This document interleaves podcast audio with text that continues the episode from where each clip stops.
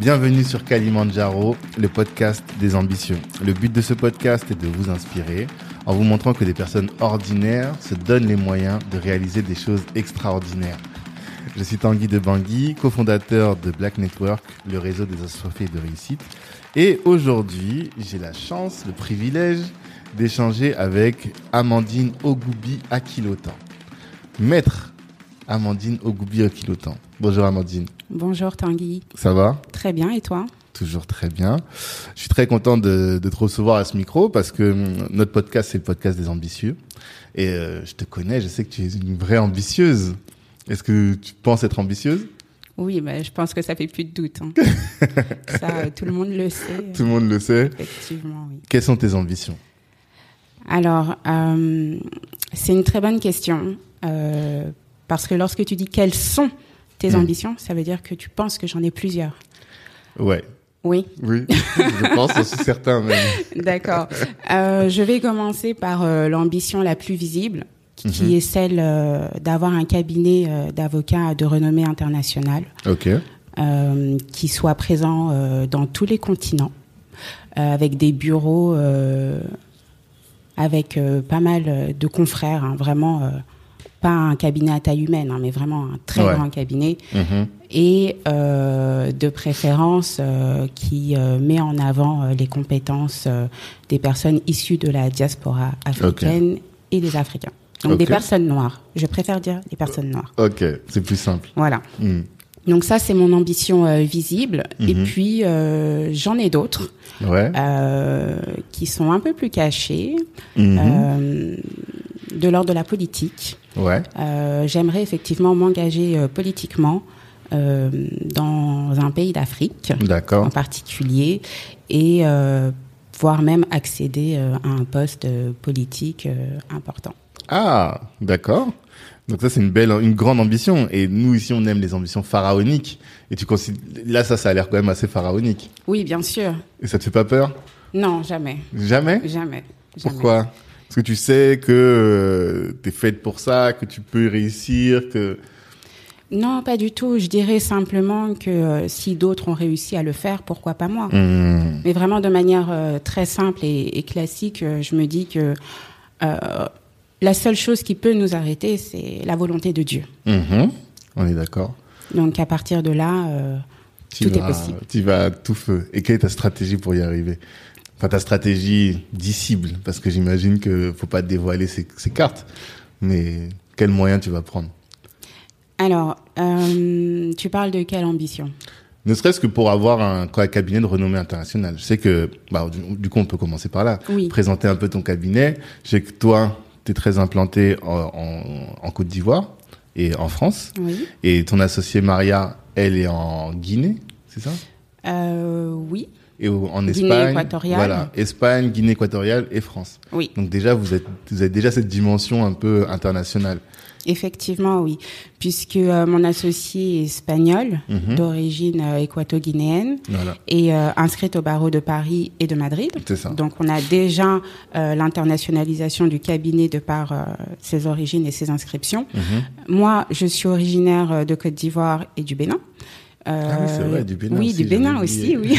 Effectivement, je le mets pas toujours en avant, mais oui, je suis Oui, béninoise. c'est vrai. Euh, et euh, du coup, j'ai mon inscription au, au barreau de Paris. Ouais. Euh, je n'arrive pas à avoir une inscription au barreau de Côte d'Ivoire puisqu'ils n'acceptent pas la double inscription et Ah. qu'il faudrait que je me désinscrive du barreau de Paris Ah, pour pouvoir m'inscrire au barreau de Côte d'Ivoire. Donc.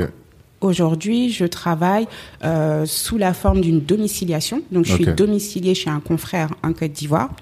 Euh, et euh, du coup, ça me permet de d'exercer en Côte d'Ivoire, d'avoir mes dossiers en Côte d'Ivoire Mhm. et vraiment d'exercer en qualité d'avocat, Mhm. même si je suis inscrite au barreau de Paris. Ok. Alors, comment mettre en place justement cette stratégie de développement Déjà, je pense qu'il faut prendre le temps d'asseoir un cabinet euh, solide Mhm. à la base. Donc, notre base est Paris. Mhm. Donc, ça fait un peu plus de cinq ans maintenant que... Euh, oui, bah, le temps passe vite. Ah hein. ouais. Oui, oui, le temps passe vite. vite. Alors, cinq ans de manière officieuse et je pense que de manière officielle, quatre ans, Mhm. euh, que je travaille avec euh, Maria Eugenia, Mhm. mon associée.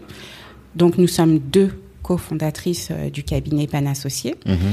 Et dès le départ, on avait déjà eu cette vision euh, d'avoir un cabinet de renommée internationale, d'où le nom Pan Associé, qui n'est pas, euh, enfin qui n'est ni le nom de Maria Eugenia ni, Ouais. ni le mien. Mhm. Donc c'est un terme assez euh, générique, Mhm. qui, pour la petite histoire, vient du mot panafricain. On s'en doute. Voilà. Euh, et on avait en fait eu la vision de créer ce cabinet pour aider euh, les personnes euh, de la diaspora africaine et les Afri bon, les Noirs, je peux dire? Ouais, Tu bah, m'autorises? on est à Black Network. D'accord. ok. Donc pour permettre aux, aux Noirs en fait euh, d'avoir un cabinet dans lequel ils pourraient euh, retrouver les valeurs qui sont les leurs Mhm. et euh, permettre aussi aux étudiants euh, africains, là pour le coup, Mhm. euh, qui sont en France et qui ont du mal à obtenir leur premier stage en cabinet d'avocat, justement d'être ce cabinet euh, ressources qui pourrait leur permettre de commencer à acquérir des compétences professionnelles. Mhm. Avoir un cabinet à visée internationale, ça prend du temps. Moi, je regarde un peu les cabinets euh, sur la place parisienne, qu'ils soient anglo-saxons ou francophones. Euh, ça a pris au moins euh, une cinquantaine d'années avant qu'ils puissent s'exporter et avoir cette renommée euh, internationale. oui. D'accord. Moi, j'ai été, par exemple, dans un grand cabinet francophone Mhm. de la place parisienne, euh, qui a été créé en 1900, euh, enfin, dans les années, euh, dans les années 20 en tout cas. Et il est devenu un cabinet à renommée internationale euh, dans les années euh, 80. Ok. Voilà. Ouais, 60 ans. Exactement. Donc, euh, j'imagine que même les créateurs, les fondateurs du cabinet n'ont peut-être même pas vu euh, la portée, enfin non, le leg en tout cas, euh, de, de ce qu'ils ont créé. Mhm. Donc vraiment, nous, c'est notre stratégie d'avoir ce cabinet euh, fort, euh, mondialement reconnu, mais euh, toujours euh, avec la black excellence. Tu vois, c'est très important. Oh, on va en parler. Voilà, très important. Euh, c'est difficile de parler de stratégie. Ouais. On en a une, effectivement, 5 ans, 10 ans, 20 ans. Pour l'instant, on a une stratégie sur 20 ans. Euh, mais après, entrer dans les détails, c'est un Non, peu... bah, je me doute bien. Parce que hum, euh, détailler sa stratégie, c'est montrer, ouvrir ses cartes à son, à ses adversaires, j'imagine, tu vois. Oui et non, parce que euh, en réalité, euh, je ne, enfin, je ne dirais pas adversaire, peut-être la concurrence, Mhm. mais la concurrence est toujours bonne en fait. Ça nous permet de nous fortifier, d'avancer, euh, d'innover. Enfin, je, moi en tout cas, je ne suis pas contre la concurrence. Et d'ailleurs même, on a lancé Pan Associé, mais si on voit qu'un autre projet euh, est plus pertinent euh, et euh, qui euh, reprend nos valeurs, euh, notre vision et qui est peut-être mieux avancé ou qui a, je sais pas, des ressources différentes euh, qui peuvent nous permettre justement d'arriver euh, à ce but que nous nous sommes fixés. Pourquoi pas hein D'accord. On n'est vraiment pas fermé. Vous n'êtes pas attaché à la Non. marque Pan Associé. Alors effectivement, il y a un petit attachement parce que c'est notre bébé, mais on peut y renoncer. Ok. C'est pas, euh, non, on n'a pas forcément envie d'être celle qui ont. Ok. Et vous n'avez pas forcément envie que ce soit le nom Pan Associé qui règne, mais vous voulez que le projet que porte Pan Associé règne. C'est plutôt Exactement. ça. Ok. D'accord. Exactement. Et pourquoi avoir une vision internationale? C'est pas obligatoire. Pourquoi est-ce que vous, vous en avez une? D'où ça vous vient ça? Tout simplement parce que nous avons besoin d'être présents partout, Mhm. d'être représentés partout. Nous, les Noirs, tu veux dire Bien sûr. Ok. D'accord. Parce que euh, les cabinets euh, internationaux, excusez-moi de le dire, hein, mais ils sont à dominante euh, blanche, issus de pays occidentaux. Alors c'est vrai que nous, notre base est à Paris, Mhm. parce que voilà, on- moi je suis née à Paris, j'ai grandi à Paris. Mon associé est venu assez rapidement aussi en France. Mhm. Euh, on a commencé ici parce que c'est le terrain qu'on connaît, Mhm. mais en réalité, euh, c'est pas euh, les valeurs parisiennes qu'on essaye euh, d'internationaliser. Ce sont d'autres valeurs Ok. Des valeurs africaines, du coup. africaines. Oui. C'est quoi pour toi les valeurs africaines? Alors, les valeurs africaines, c'est une très bonne question parce que c'est difficile de, de, de répondre euh, au nom de tout un continent. Non, bien sûr. Mais Nous, je sais les qu'on t'a déjà pas beaucoup parlé de l'unité culturelle. Donc, on, je- enfin, nous, en tout cas, on se pense qu'on a des valeurs euh, transversales. Oui. Mais c'est pour ça que j'ai bien envie de savoir ce que toi, tu en penses. Et... Alors, en fait, je ne rentrerai pas dans euh, ce, ce type de valeurs-là. Ok. Je pense plutôt exercer le métier d'avocat euh, sous notre prisme, en fait. Parce que je pense que on n'a pas la même culture Mhm. que les autres avocats non noirs.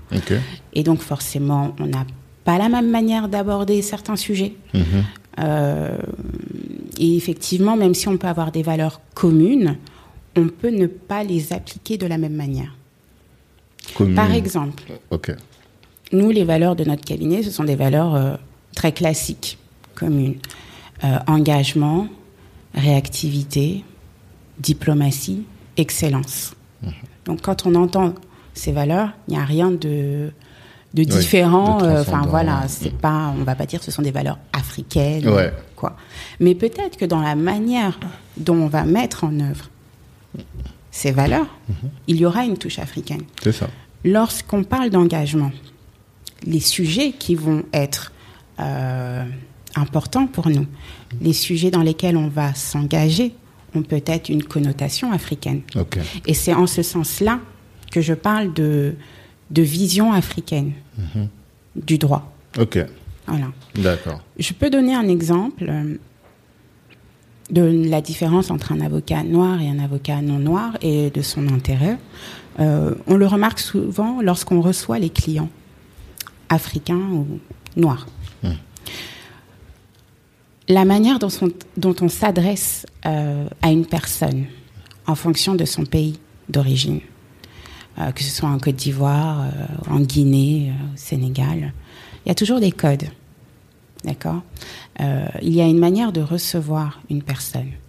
Il y a aussi une manière d'écouter ce que la personne a à dire. Et il y a des réponses aussi à donner. Je pense que toute cette culture, cette manière en fait de d'appréhender les sujets et d'appréhender le client aussi, euh, ne peuvent pas être les mêmes que lorsqu'on est face à un avocat non noir. Et souvent, les clients nous le disent en fait, que ça les rassure d'être avec nous. Déjà, ils se sentent rassurés. Et ensuite, ils se sentent entendus et compris, Et donc mieux défendu. effectivement. Après, le droit, euh, le droit, il est universel, donc Mmh. du coup, euh, Mmh, voilà. mmh. Mais même la manière dont on va expliquer au juge le problème donné, ça a vraiment une très très grande importance. Je pense que là, c'est peut-être abstrait parce que je donne pas d'exemple concret, mais euh, croyez-moi que il y a vraiment euh, une, une différence, mais très très très importante. Alors, ça, moi, je le perçois très bien en droit de la famille, par exemple, Oui, en droit pénal aussi. oui, Mais euh, toi, pour moi, tu es plus le droit des affaires. oui, Et est-ce qu'en droit des affaires, tu le perçois aussi? Oui. C'est différent. Oui, oui, oui.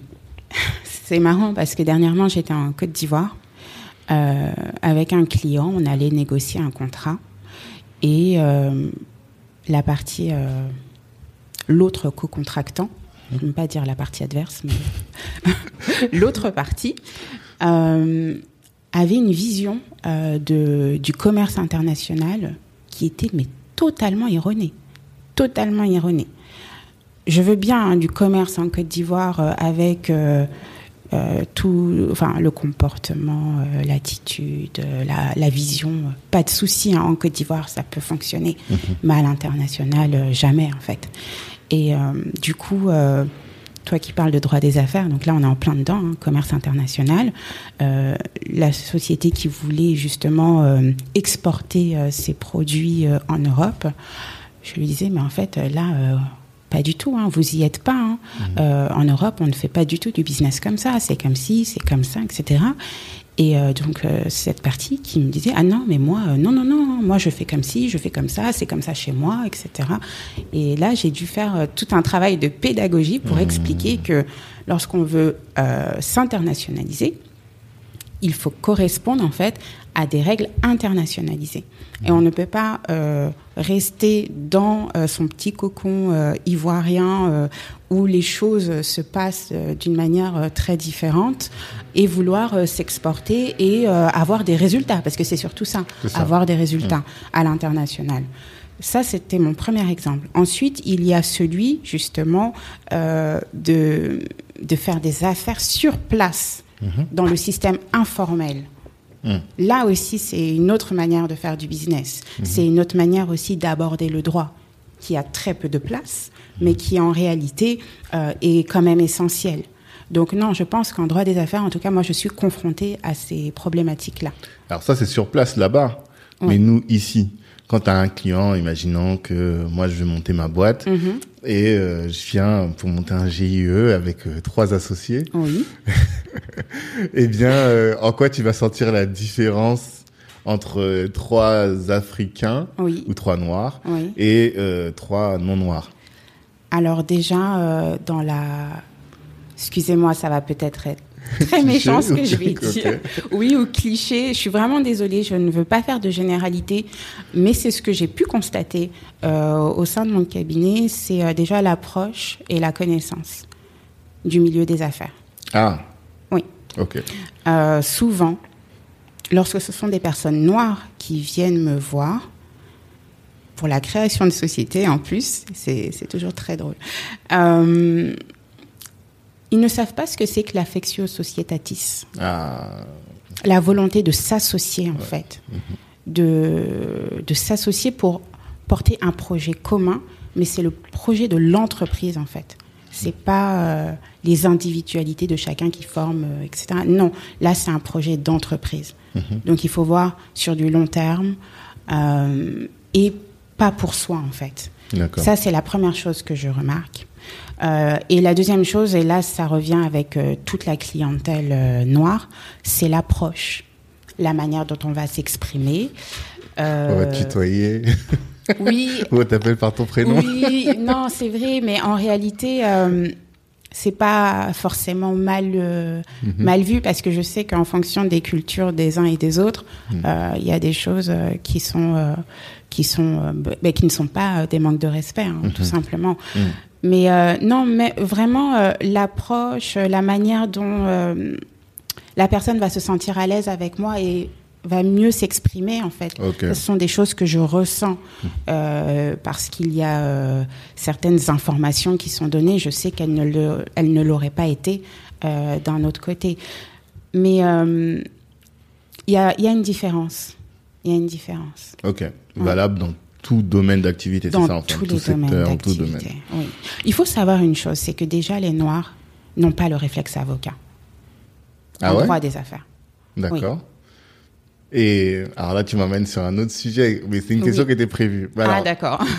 non, on va le faire après. ok. Ok, mais hum, parce que donc, la première question c'était vraiment de comprendre ton ambition et Ouais. là on a bien compris et on comprend aussi pourquoi tu as cette volonté là de t'inter- t'internationaliser. Mhm.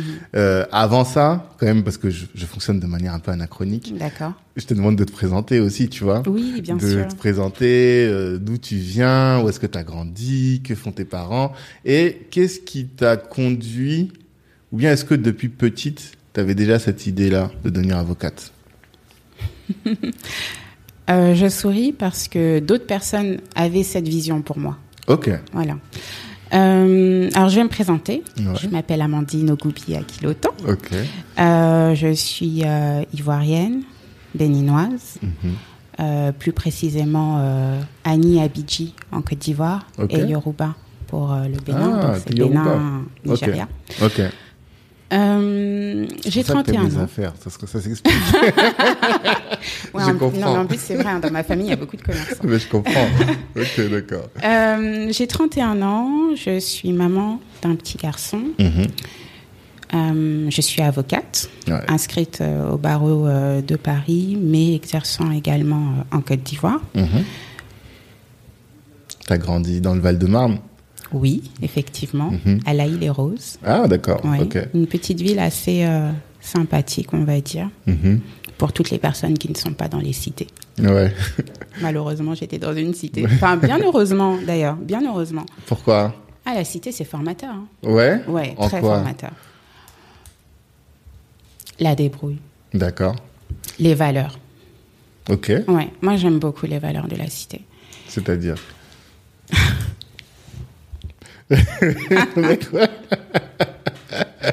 Il y a pas mal de codes, Ouais. pas mal de codes euh, qui sont utiles Mhm. dans la vie de tous les jours. Ok. Comme lesquels Je me disais, bon, peut-être que si je réponds comme ça, je vais pas avoir à aller plus loin, mais non, tu lâches Ça, c'est mon travail, c'est de, de- Oui. de creuser. Ouais, ouais, ouais. Non, mais déjà, il y a, on va dire, l'entraide, le Ouais, partage. ça, c'est vrai. Mhm. Voilà, ce type de valeurs. Ok. Je sais pas à quoi tu penses, euh, d'autres que tu veux pas révéler. Mais, euh, Non, mais restons sur ces valeurs ok. Le- le- le- le- les valeurs de partage, ok. d'entraide. Ok. Oui, Et euh, donc, tu as grandi à La les Roses.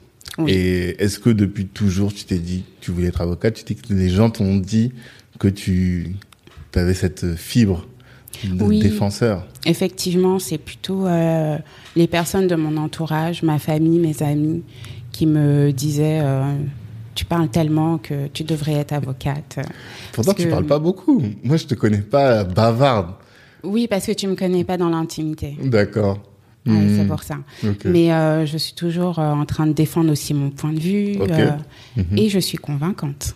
Ouais, ça oui. Oui. En fait, je dis pas que tu ne convaincs pas. Oui, non, bien sûr. C'est ça. Hmm. Le fait que je ne sois pas bavarde parce que tu ne me connais pas dans mon intimité. Ça, c'est. Hmm. Tu n'es pas entré dans le. c'est ça. ouais. D'accord. Mais euh, je, je travaille dessus. Je parle de moins en moins, d'ailleurs. Parce que ça peut être épuisant parfois. Ça peut être épuisant et aussi quand tu parles trop, tu, bah, j'allais dire, tu dévoiles tes cartes, mais aussi euh, c'est là qu'on prend, on trouve des choses pour te tomber dessus. Alors Oui. que moins t'en dis, plus tu contrôles peut-être aussi. Effectivement. Hmm. Totalement. Mhm. Parfaitement. Merci. ok. Et donc, euh, tu disais, on t'a toujours dit que tu pouvais- devais Oui. devenir avocate, voilà. Oui, oui, oui. Euh, moi, je l'ai jamais pensé. Mhm. Euh, quand j'étais plus jeune, je voulais être gynécologue. Ah ouais? Oui. Non, je, je voulais d'abord être coiffeuse quand j'étais très jeune, toute Ok. petite. Euh, parce que j'avais une tante, euh, enfin ma mère euh, nous a élevés seuls, hein, Mhm. d'accord. Et euh, on avait une tante à la maison. Et euh, quand j'étais en maternelle, Mhm. je ne sais pas si ma mère le sait, mais bon, Hmm. elle va le savoir aujourd'hui si c'était pas le cas. Elle. Euh, elle m'emmenait des fois au salon de coiffure à, Château d'Eau, D'accord. là où elle coiffait, plutôt que de m'emmener à l'école. Ah Voilà. De temps en temps, hein, pas tout le temps, maman. Mais c'est arrivé. Voilà. Et euh, du coup, euh, très vite, euh, j'ai été initiée à la coiffure. Mhm. Après, moi-même, je coiffais. Enfin, D'accord. c'était vraiment Et quelque tu coiffes chose. encore, non mais en fait, malheureusement, je ne peux plus coiffer parce que je me suis ouvert un doigt. Ah. Et du coup, maintenant, j'ai une petite paralysie qui fait que je ne peux plus vraiment Oh, bien D'accord, t'as coiffer. plus la dextérité. Exactement. Mhm.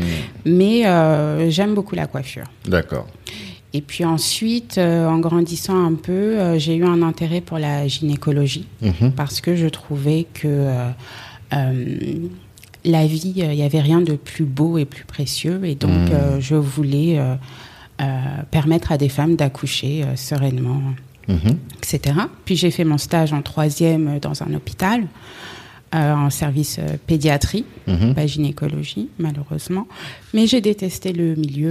euh, ça, ça ne m'a vraiment pas plu, euh, Mhm. même de voir des, des personnes malades, souffrantes. Là, j'ai compris qu'il n'y avait pas que le bon côté des choses, en ça. fait, et que je n'étais pas prête pour supporter justement Mhm. toutes les difficultés qui sont liées euh, à la santé. Donc, euh, bah, j'étais un peu perdue. Je ne savais pas trop euh, quoi faire. Euh, pour être honnête avec vous, euh, j'ai fait du droit parce que c'était la seule matière que je ne connaissais pas. Et comme je n'arrivais pas à trouver une orientation qui pourrait me, me convenir, Mhm. Bah, je me suis lancée dedans un peu par hasard. Et par contre, j'ai toujours eu mon intérêt pour la politique. Ah. Ça, j'ai toujours dit, moi, quand je serai plus grande, euh, Mhm. je serai ministre, je serai ci, Mhm. je serai ça. Ça, je l'ai toujours eu Mhm. depuis le collège. D'accord. Et donc, je me suis dit effectivement que le droit était une voie un peu plus euh, adaptées Mhm. pour euh, porter ce type de projet si je ne suis pas militante. Et ce n'était vraiment pas mon cas. Je n'ai jamais été militante. euh, Engagé, en- encarté dans un, dans un, oui, parti. jamais. Mm. Et jusqu'à aujourd'hui, euh, je préfère attendre encore quelques années d'avoir mes idées très claires Mhm. avant de prendre une position aussi affirmée. Donc, euh, je me suis retrouvée en droit par hasard. Euh, j'ai eu un bac ES, si Ok. ça peut Mhm. Euh, et je me suis pas inscrite en, en dominante droit, je me suis inscrite en dominante sciences politiques. Voilà, pour avoir toujours ce petit attachement. Et euh, je te cache pas que ça me plaisait pas. La Sciences forcément. Po Non, le droit. Ah, ok. Le droit ne me plaisait pas. Euh, je voulais même me réorienter euh, en marketing. Je me disais, je fais mes deux ans et ensuite je vais dans une école de commerce faire Mhm. du marketing. Ça avait l'air chouette, mais euh, j'avais, j'étais pas plus convaincue que ça. Mhm. Euh, sauf que ma mère euh, avait euh, mes diplômes au moment où je devais faire mon inscription en, en marketing, et ma mère ferme sa chambre à clé. Mhm. Elle était en Côte d'Ivoire. Et donc j'ai passé les délais d'inscription, donc je suis restée en droit comme ça. C'est vraiment pour la Le- seule le raison. Hasard de la vie, quoi. ah oui, clairement. Et donc je me suis inscrite en droit international, Ok. parce qu'il y a toujours ce côté relations internationales, politique euh, Mm. qui m'anime. Et là, quand j'ai fait le droit international, là j'ai eu la petite révélation. où Je me suis dit ah oui, là Il y a un effectivement. lien entre la politique et le Exactement. droit. Donc je suis sur la bonne voie. Mhm. Euh, j'ai continué, master 1 en droit international. J'ai tout fait à la Sorbonne. Je D'accord. pas précisé, euh, à Paris 1. Ok. Et De la licence jusqu'au Master 2 oui, première année. euh, moi, je t'explique. hein. Dans mon collège, j'étais dans un collège ZEP. On m'avait euh, orienté euh, dans des euh, lycées. Euh, je les voulais pas parce qu'ils n'étaient pas euh, très réputés et surtout euh, je voulais sortir de mon environnement parce Mhm. que Ouais. ok la cité c'est Mais bien c'est mais toi ça qui les voulais ou c'est tes parents qui Non, c'est moi. D'accord. C'est-à-dire que dès... Alors, parce que ça, ça soulève quand même un trait de personnalité. Oui. Dès, dès le lycée, c'est-à-dire à quoi 14 ans 15 ans? Ouais, à Non, 14 ouais. ans, je savais que moi, je voulais réussir dans ma vie. Ok. Mm. Et que à la cité, tu pouvais pas finir, Oui. réussir dans ta vie? Ça, je, je le Mm. savais. Euh, avec mon entourage, en plus, j'avais une bande de copines, euh, j'étais un peu la chef. C'était euh, c'était une autre vie. D'accord. Et euh, oui, donc euh, voilà, moi, je me suis éloignée, je suis allée à Ivry. je sais que j'ai fait un- une demande, euh, une spécialité dont je me souviens même plus le nom, mais Mm. euh, qui ne m'intéressait pas, mais juste euh, pour, pour voilà sortir là, sortir. Je m'en souviens même que le proviseur à l'époque me disait mais Amandine, t'es totalement folle, t'as mis qu'un seul lycée, euh, vu les notes que tu as, c'était une matière scientifique là, vu les notes que tu as, si tu es pas prise, comment tu vas faire et Mhm. tout. Je dis c'est pas grave, je tente le, le tout pour le tout. Ils m'ont accepté, j'ai eu beaucoup de chance. Pareil, à Ivry, on me disait non, faut aller à Créteil, faut aussi. Je dis non, moi j'ai envie d'aller à Paris 1, j'ai mis que Paris 1, c'est soit Mhm. je l'ai, soit je l'ai pas, et je l'ai eu. D'accord. Donc euh, moi j'ai toujours fonctionné. Non, Mm. non, non, non. Moi je suis déter. Quand je veux quelque chose, j'y vais et. Mhm. je fais tout en fait euh, pour l'avoir. D'accord. Oui, mais non, pas de plan B. Mhm. Quand tu as un plan B, en fait, c'est comme si tu dévalorisais un peu ton plan de départ. Après, je suis d'accord qu'il faut savoir rebondir. Ouais. Et c'est peut-être la chance que j'ai eue, c'est de ne pas avoir eu euh, de difficultés dans mon parcours, puisque j'ai toujours tout eu en fait. Mm. Donc peut-être effectivement, si euh, une fois j'avais eu une difficulté, peut-être que j'aurais pensé autrement. Mais à partir du moment où ça matchait tout le temps, bah je continuais. Ouais, euh, continué. Exactement. Et ça peut-être. Et la question, c'est est-ce que ça a matché parce que tu n'avais pas de plan B? C'est ça le, le vrai sujet Bah, dans cette discussion, tu vois. Où on se dit toujours ça. Ouais. C'est pas la première à m'avoir dit ça. Je crois que l'épisode qui est sorti lundi dernier, Oui. c'est euh, Nel qui est vendeur et il dit ça. Il dit en, en, en six mois, il a vendu 10 biens immobiliers. Je sais pas si Wow. tu imagines, c'est énorme. Il vient juste de commencer, mais il a 20 ans d'expérience. Et il dit, j'ai pas de plan B. Toujours des, que mon plan A et Mm. tac, tac, tac, tac. Et je me dis, est-ce que c'est ça, est-ce que c'est ce critère-là qui fait qu'on réussit Peut-être. Tu sais que la parole est vie. Ah là, ça, je, on me l'a souvent dit. Oui. Euh, Moi j'y crois. Ouais, Oui. C'est pour ça que j'ai pas de plan B. d'accord. Ok. Oui, vraiment. Hmm, Et je, et je pense que j'aurais vraiment beaucoup de mal à élaborer un plan B. Ok. C'est pas dans mes habitudes. Ok. Donc pour revenir à mon parcours, euh, donc euh, j'arrive euh, au Panthéon, le grand choc culturel. Clairement. Oh là là, Mm. j'ai dû apprendre à parler correctement français. non, mais aujourd'hui, j'en rigole, mais c'était Mm. vraiment difficile. Ouais, j'imagine. Et euh, je m'en souviens qu'après, même quand je revenais euh, à la cité, les gens se moquaient de moi. Regarde comment tu parles et tout. Mais bon, maintenant, je suis très contente d'avoir appris tout ça, mais ça a été difficile hein, les Ouais. premières années. C'est peut-être pour ça aussi que je n'aimais pas le droit. C'était trop. euh, Éloigné de Oui. ton mode de vie de oui, l'époque. quoi. franchement. euh, Mhm. Mais bon, j'ai tenu, j'ai connu, j'ai découvert le, le droit international. Euh, donc voilà, M1 droit international. J'étais censée faire un M2 administration internationale, devenir fonctionnaire international, Ah, les c'est OI, etc. Au départ. Organisation internationale. Oui, vraiment, euh, moi j'étais euh, à fond dans la diplomatie, euh, Mhm. les relations internationales. Tu sais, tu mêles politique et droit, il n'y Ouais. avait rien de mieux C'est pour moi. intéressant. Sauf que la Côte d'Ivoire a traversé une crise.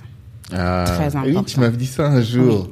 Tu m'avais dit, ah oui, je me souviens C'est que ça, ça a ça. complètement changé euh, Oui, oui, oui. oui. mon projet professionnel. D'accord. Oui, C'était en quelle année? C'est le- 2011. les, les faits, là, quand il y a oui, eu oui, euh, oui. Bagbo, tout ça. Bah oui, Voilà. tout- oui, ça, je me souviens très Les manifestations et tout. tu m'as dit, tu m'as dit Oui. que quand Gbagbo était libéré, t'étais ultra ému, t'étais Mais, vraiment. euh, bien sûr. Oui, oui, oui. On a Mm. pété le champagne au cabinet. euh, Mm, mm, mm. C'est euh, non, non, parce que bon, j'ai pas envie de revenir sur cette crise, mais ça a été un moment très très important dans ma vie, D'accord. vraiment important. Et c'est comme ça en fait que je me suis intéressée à l'Afrique professionnellement. Ok, d'accord. Voilà. D'accord. Parce que euh, pendant cette crise, je me suis rendu compte que euh, déjà, il y avait des aberrations juridiques sur euh, l'interprétation du droit, Mhm. qu'il soit international ou constitutionnel, qui m'ont vraiment frappé. Je me disais, mais on peut plus laisser ça en fait. Ouais. Par rapport à la possibilité, enfin au respect par Gbagbo de la Constitution euh, ou pas. C'est énormément, énormément de choses qui ont été dites, euh, qui ont été faites. J'ai compris aussi que le droit international était un rapport de force Mm. exclusivement. Mais ce n'est pas grave en fait. Ok. Oui. Non, en fait, je me suis en Afrique, si vu tu que je réfléchissais parce que je t'attends sur le sujet de la négociation. À un moment, on va en parler parce que je sais que tu fais beaucoup de négo. Oui. Et euh, je sais que le, on m'a dit, Jean-Pierre Sec m'a dit que la négociation c'est un rapport de force. Oui, clairement, Et donc c'est pas que le droit international, c'est pour ça que je disais Oui, ça. oui, oui, mais clairement. je réfléchissais à ça, mais clairement. Je partage son avis. D'accord.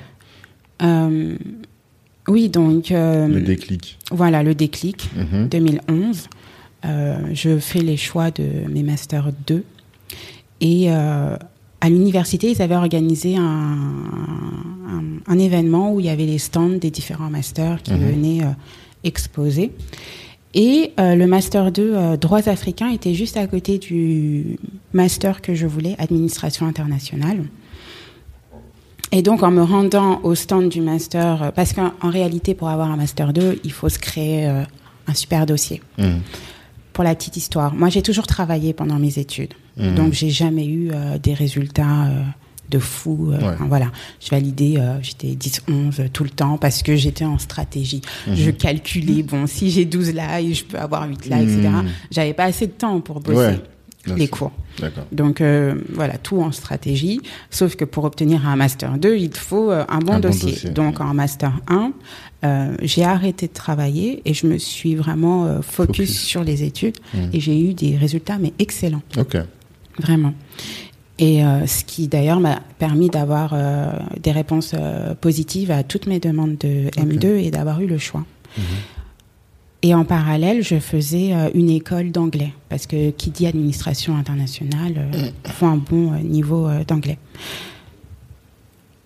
Et je faisais aussi un, autre diplôme à Paris 2, à SAS, mais c'était toujours pour renforcer mon, mon dossier en fait. C'était euh, à l'Institut des hautes études internationales. Je faisais un, un- un diplôme euh, en parallèle. Donc vraiment, j'étais focus sur mon M2. Je voulais Mhm. avoir administration internationale. Puis là, il y a une dame, euh, Madame Toublanc, euh, qui m'aborde Mhm. et qui me présente euh, son M2, Mhm. droits africains. C'était pas à fait. Non, c'était Madame Toublanc. Ok, d'accord. Monsieur Matringe, il est venu après. Ok, je Oui, que Non. Ok, d'accord. Et, euh, et donc, elle me présente le M2, etc. et tout. Donc, je l'écoute. Je me dis, ah tiens, pourquoi pas, je connaissais pas. Et elle me dit, vous savez, si vous me déposez votre dossier, je vous prends. hein. Elle me dit comme ça. Donc, j'ai dit, bon, ok, je le ferai. Voilà. Je... C'est resté dans un coin de ma tête. Et puis, euh, le temps avance. euh, Avril, euh, le président est arrêté, etc. Et donc là, je réfléchis et je me dis, mais est-ce que tu peux apporter quelque chose à ton pays Et comment le faire? Je ne connaissais la Côte d'Ivoire qu'à travers mes vacances. Mhm. J'y avais jamais travaillé. Euh, j'avais pas étudié non plus là-bas. Enfin, voilà. Donc, je me suis dit, bah, pourquoi pas ce M2 euh, droits africains? Donc, j'ai pris un peu plus d'intérêt. J'ai postulé, j'ai été prise. Et ça a été ma meilleure année de droit. Vraiment une révélation. Vraiment. Et là, il y avait encore la dimension internationale, donc euh, c'était très in- intéressant aussi. Et euh, bah, j'ai laissé un petit peu tout ce qui était diplomatie, relations internationales, pour être un peu plus focus sur tout ce qui était droit des affaires, parce que je me suis rendu compte qu'on avait besoin de se développer aussi de manière économique. Mm.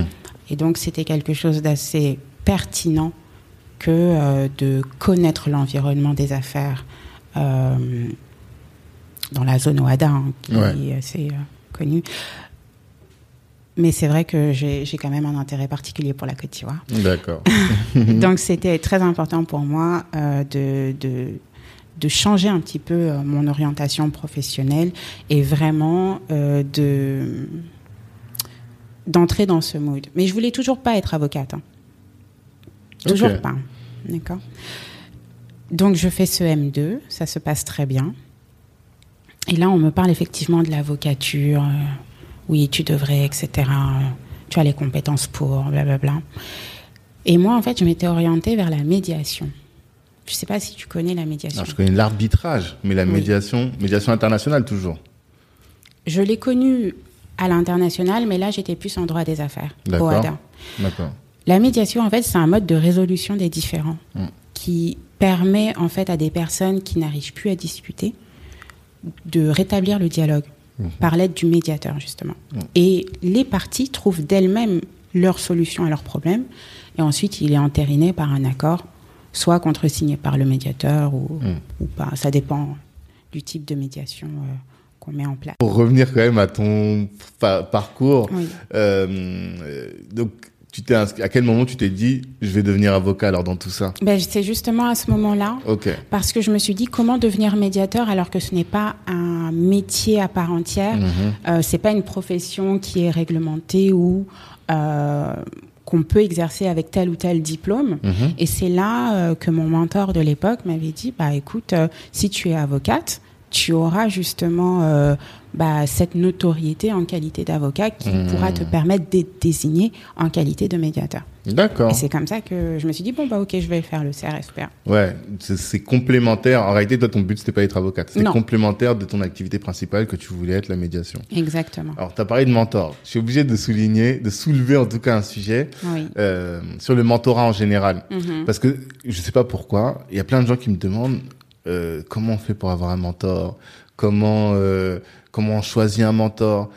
Là, t'étais pas encore avocate, tu avais déjà un mentor. Comment ça Oui. s'est passé? Comment t'as Qu'est-ce qui enfin, Ben, c'est justement dans le cadre de ce M2, Mhm, euh, je pense que cet avocat mhm, qui euh, justement euh, nous dispensait euh, le cours euh, de droit des affaires au ADA a senti peut-être quelque chose en moi. Hmm. Puisque je, je ne suis pas allée vers lui pour le Mhm. mentorat, c'est plutôt lui qui est venu à moi. Ah, Oui. c'est original ça. Effectivement, oui. Et euh, bah, je l'ai choisi après. euh, oui, parce qu'au départ, j'avais choisi un sujet euh, sur euh, la crise ivoirienne. Mhm. Puis après, je me suis rendu compte que mon projet professionnel n'était pas en lien avec cette crise. Alors certes, ça m'avait emmené dans ce M2, Mhm. mais euh, D'accord. voilà, il y avait une certaine limite. Et Mhm. donc, euh, j'ai préféré écrire sur la médiation. Et il m'a encadré dans mon travail euh, de Ah, lui, recherche. ton directeur de thèse? Non, pas de thèse, de mémoire. Ah, de mémoire. Ok, Oui. d'accord. de mémoire en, en M2. Et ensuite, euh, ben, de fil en aiguille, euh, il a commencé à me confier quelques dossiers Mhm. et euh, on a commencé à travailler de manière informelle, envie de dire. Ah, informelle, ok. Oui, puisque j'étais pas encore avocate. Ouais. Et on, il m'a, fait confiance. Mhm. Il m'a vraiment fait confiance. et grâce à lui, j'ai appris tellement de choses. Et je pense que il m'a facilité mon insertion dans, dans ce milieu que je ne connaissais pas. D'accord. D'accord. Ok. Et à la fin du M2, donc, tu es inscrite en thèse et là, tu te lances dans le CRFPA. Non, je me suis pas inscrite en thèse à la fin du M2. C'était après? Oui, je me suis inscrite en thèse quand j'ai eu le CAP 1. Ok, d'accord. Oui. D'accord. Donc, pour les, les auditeurs, le CAPA, c'est le diplôme euh, qu'on obtient à la fin voilà, la profession d'avocat après avoir fait les 18 mois de formation. Exactement. Et à quel moment tu crées le RIJA qui est le réseau international des juristes africanistes? Moi, c'est là que je t'ai découvert. Oui. Euh, à quel moment tu crées? Pourquoi? Quelle était ta vision? Euh, Est-ce que tu peux expliquer tout ça? Alors, le RIJA est né fin 2014. Mhm. J'étais en stage euh, à la Cour commune de justice et d'arbitrage de l'OADA dans le service arbitrage. Puisque quand tu fais de la médiation, généralement, c'est arbitrage et médiation. Je faisais un master 2 euh, contentieux international et européen. ah, Donc, tu as fait deux masters. Oui, j'ai fait euh, ce second master en fait parce que comme on dit que le CRFPA, on ne l'a pas du premier coup, je me suis dit, je m'inscris, on ne sait jamais. Ah, ah tu un plan B. Ah, Ah, effectivement. Je. Mais parce que je croyais pas vraiment euh, au CRFPA. Ok, d'accord. Parce que j'avais pas la conviction. Hmm, Et euh, par contre, le contentieux international et européen, je le voulais. Donc, ce qui fait que quand j'ai eu le CRFPA, j'ai quand même fait mon, mon M2 et je l'ai fait passer en, ouais, en PPI. PPI. Voilà. C'est ce qui me tenait le plus à cœur d'ailleurs. D'accord. Donc, euh, contentieux international et européen, ça me permettait de faire de l'arbitrage et de la médiation. Ok. Donc, euh, dans le cadre de ce master, j'ai fait mon stage en Côte d'Ivoire, à Abidjan. Et quand je suis arrivée à la CCJA, euh, j'ai eu accès à la bibliothèque, Mhm. qui est franchement plus petite que Cette salle de réunion, Voilà. Et euh, il y avait quoi, peut-être quatre euh, rangées euh, de bouquins. Et il y avait des étudiants de master qui venaient à la bibliothèque. Et je ne comprenais pas pourquoi ils venaient jusqu'à la CCJA pour justement consulter les bouquins. Mmh. Et on me disait que c'était la plus grande bibliothèque de droit de Côte d'Ivoire. Ah, d'accord. Et là, T'as compris qu'il y avait un problème. ouais, Hmm. là j'ai eu un déclic et je me suis dit, mais en fait, c'est pas possible. Hmm. C'est pas possible. Donc le RIJA est né euh, à la bibliothèque de la CCJA. D'accord. Oui. Avec la volonté de quoi, du coup? Quelle était la solution que vous vouliez apporter? Alors au départ, je me suis dit, euh, il faut que les étudiants puissent avoir accès au droit. Ok. C'était mon idée de départ. Et je me suis dit, comment arriver euh, justement à ce but? Parce que c'est quelque chose de très compliqué d'avoir accès euh, au droit. Mhm. Ça nécessite euh, l'implication des institutions nationales Mhm. Euh, qui euh, publient en fait la publication euh, du droit Mhm. tout simplement pour après pouvoir mettre des outils qui nous permettent d'y avoir accès. Donc c'est un enjeu tellement important que je me suis dit, il faut d'abord être connu Hmm. et ensuite devenir un lobby Hmm. et enfin parvenir Stratégie. à... D'accord. Voilà. Donc la meilleure manière d'être connu, bah, c'est de faire parler de nous. Hmm. Et en droit, c'est organiser des conférences, etc. Et je me suis dit, bon, les conférences, c'est bien, mais euh, il y a ses limites, en fait. Pourquoi Déjà, il y en a partout, il y en a tout le temps. Ouais. Et euh, surtout, euh, bah, c'est pas. euh, je sais pas, il manquait quelque chose. Et donc, c'est pour ça que j'ai pensé au format des tables rondes, en fait. Hmm. Je me suis dit, prendre un sujet d'actualité juridique euh, qui touche la société, donc qui puisse permettre à n'importe qui de venir entendre euh, euh, le, le- le sujet et, et débattre, en fait. Mhm. Faire participer les gens, euh, les faire rencontrer, euh, échanger, enfin, Hmm. voilà. Et donc j'ai pensé un peu le projet en, en Côte d'Ivoire. J'ai envoyé un mail à, à tous les anciens de mon M2 droits africains et quelques autres personnes que je connaissais de par euh, mes simples Ton rencontres, hein, Mhm. voilà. Et euh, à mon mentor également aussi. Mhm. Et j'ai organisé euh, bah, une assemblée générale et j'ai été très surprise parce que ce jour-là, il y avait vraiment du monde. Hmm. Il y avait du monde. C'est-à-dire Et des dizaines et des dizaines. oui, oui. Ah oui. Et j'étais très contente parce que je ne savais pas que ce projet allait intéresser autant de personnes. Après, tout le monde n'a pas suivi, Mmh. mais ça a été ça. très encourageant.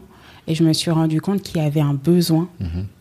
Et euh, il fallait juste le mettre en place, quoi. Et le Rija est, est parti comme ça. D'accord. Parce que moi, alors je sais plus comment j'ai découvert ça sur Facebook ou un truc, un mail qui est passé Oui. un jour.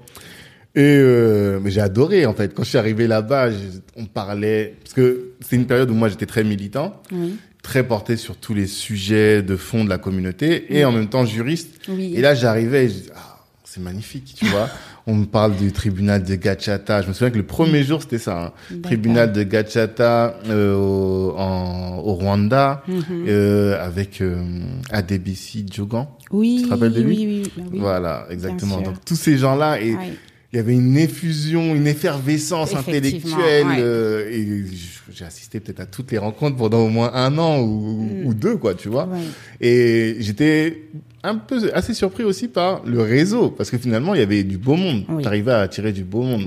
Comment t'as fait tout ça? Qu'est-ce, quoi pour, pour toi la secrète sauce? Ça, tu peux le dire Mais en fait, j'ai rien fait d'exceptionnel. D'accord. C'est juste de l'audace. Mhm. Je veux telle personne, je le contacte. et puis D'accord. C'est tout. Je n'ai rien d'exceptionnel. Ah ouais? Oui, je pense que j'ai juste agi en fait, Mhm. tout simplement. D'accord. Là où certains restent au stade des idées, Mhm. bah, moi je l'ai mis en place. Mais vraiment, je, il n'y avait pas de, non, il n'y avait pas de recette magique ou quoi. Mhm. Mais c'est juste que, comme tu l'as dit, et ça me fait plaisir d'ailleurs de l'entendre, Mhm. euh, ça n'existait pas. Ouais. Donc, du coup, les gens étaient très contents. Il y avait une effervescence derrière le projet, etc. Donc, au fur et à mesure, bah, le réseau s'élargit. D'accord. Et donc, au fur et à mesure, mes contacts aussi s'élargissent. Mhm. Et donc, lorsque je veux toucher une personne, c'est plus simple parce qu'il y a déjà une antériorité. Euh, et puis, enfin, souvent, puisque le monde est assez petit, euh, cette personne va se rendre compte qu'elle connaît une personne qui est déjà, etc. Enfin, voilà. Et de fil en aiguille. Mais c'est vrai qu'aujourd'hui, j'ai un réseau incroyable. C'est ça. Pour moi, Incroyable. pour les, les juristes africains, je pense que c'est celle qui a le plus grand réseau aujourd'hui de Paris, non? Facile. Sur le milieu africaniste. En tout cas, je connais du monde maintenant C'est grâce ça. à cette association. Et bah, alors, du coup, ça m'emmène sur un autre sujet qui est celui du réseau. Oui. C'est quoi pour toi l'intérêt d'avoir un réseau? Qu'est-ce que ça t'apporte Non, mais c'est fondamental. Fondamental. On n'avance pas sans réseau. c'est. Moi, j'aime entendre ça parce que je, prêche pour ça depuis. Oui, mais c'est impossible. Enfin, moi, par exemple, euh, qui euh, n'est pas issu d'une famille euh, d'avocats ou Mm. tout simplement de notables ou autres, euh, si j'avais pas mon réseau, je pense pas que j'aurais pu faire tout ce que j'ai fait aujourd'hui. Mhm. Ça te débloque des situations. Et complètement, Mhm. complètement.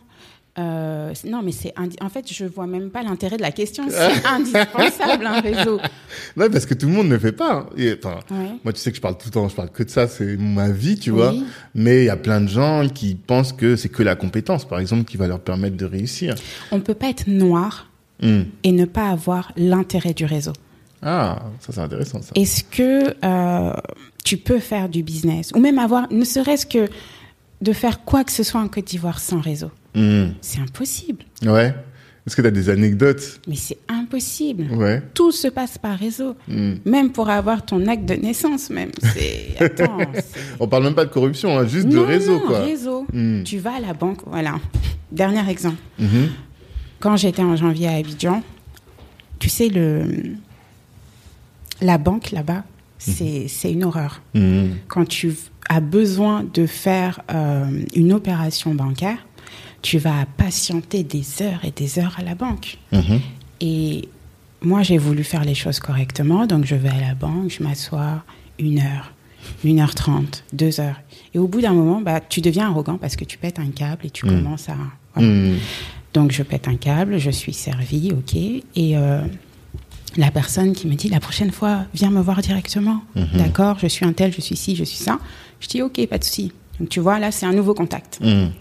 Je sors, donc j'explique à certaines personnes et tout le monde me dit mais on va pas à la banque sans connaître quelqu'un en fait. c'est impossible.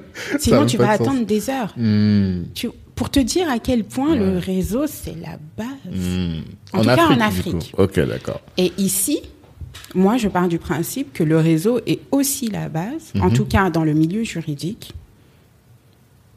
parce que moi, je ne pense pas que j'aurais pu avoir les stages, le directeur de thèse, euh, et même l'opportunité professionnelle d'ouvrir mon cabinet Mhm. sans avoir eu ce réseau.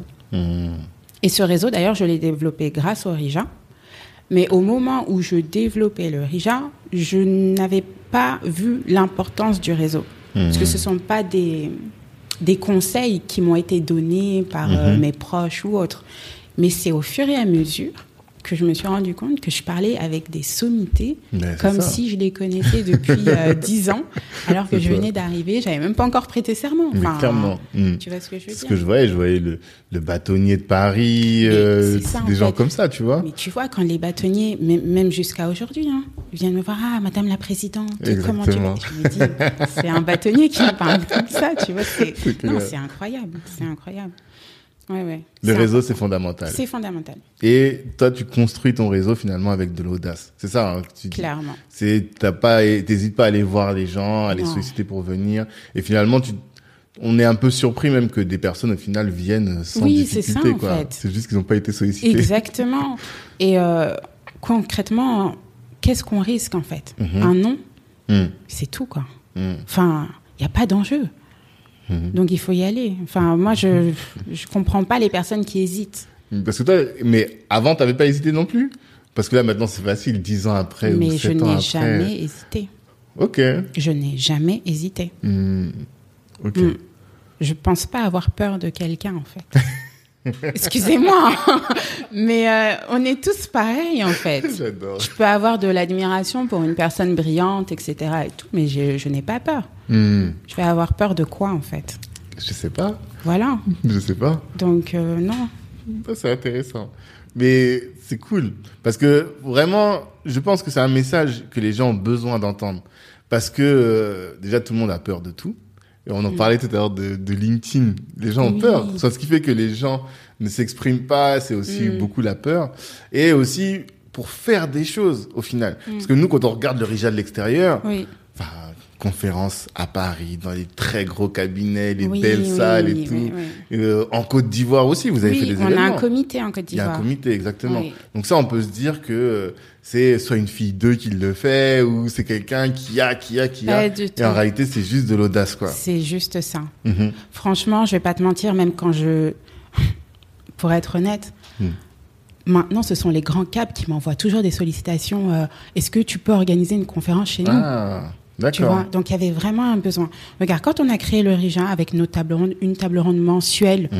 euh, le mercredi, Mhm. un, un mercredi par mois, aujourd'hui, au barreau de Paris, il y a la mensuelle africaine, un Mhm. jeudi par mois. D'accord. Tu vois ce que je veux dire Ouais. Ça les a inspirés. Ouais, ouais. Euh, on a euh, mis en place la semaine africaniste en. Côte d'Ivoire. C'est une semaine d'activités où on parle de droit sur un thème euh, précis Mhm. et euh, on a plein d'activités diverses avec les professionnels, les étudiants, etc. souviens. Euh, maintenant, il y a la semaine OADA aussi qui existe en Côte d'Ivoire. Tu vois ce que je veux dire Ça, c'est euh, inspiré par ce que vous avez Mais fait. clairement, Mhm. clairement. Et en fait, il y a un réel besoin. Je pense qu'il y a encore plein de choses à faire, Mhm. mais c'est juste qu'il faut juste y aller. Moi, j'ai des confrères un peu plus âgés qui me disaient euh, Amandine, franchement, félicitations pour le RIJA parce que moi, j'avais déjà pensé à ça, etc. et tout. Mais ils l'ont juste Ils pas mis juste en pas fait, quoi. C'est ça, ont- en fait. Il fallait juste le faire. Moi, je l'ai fait.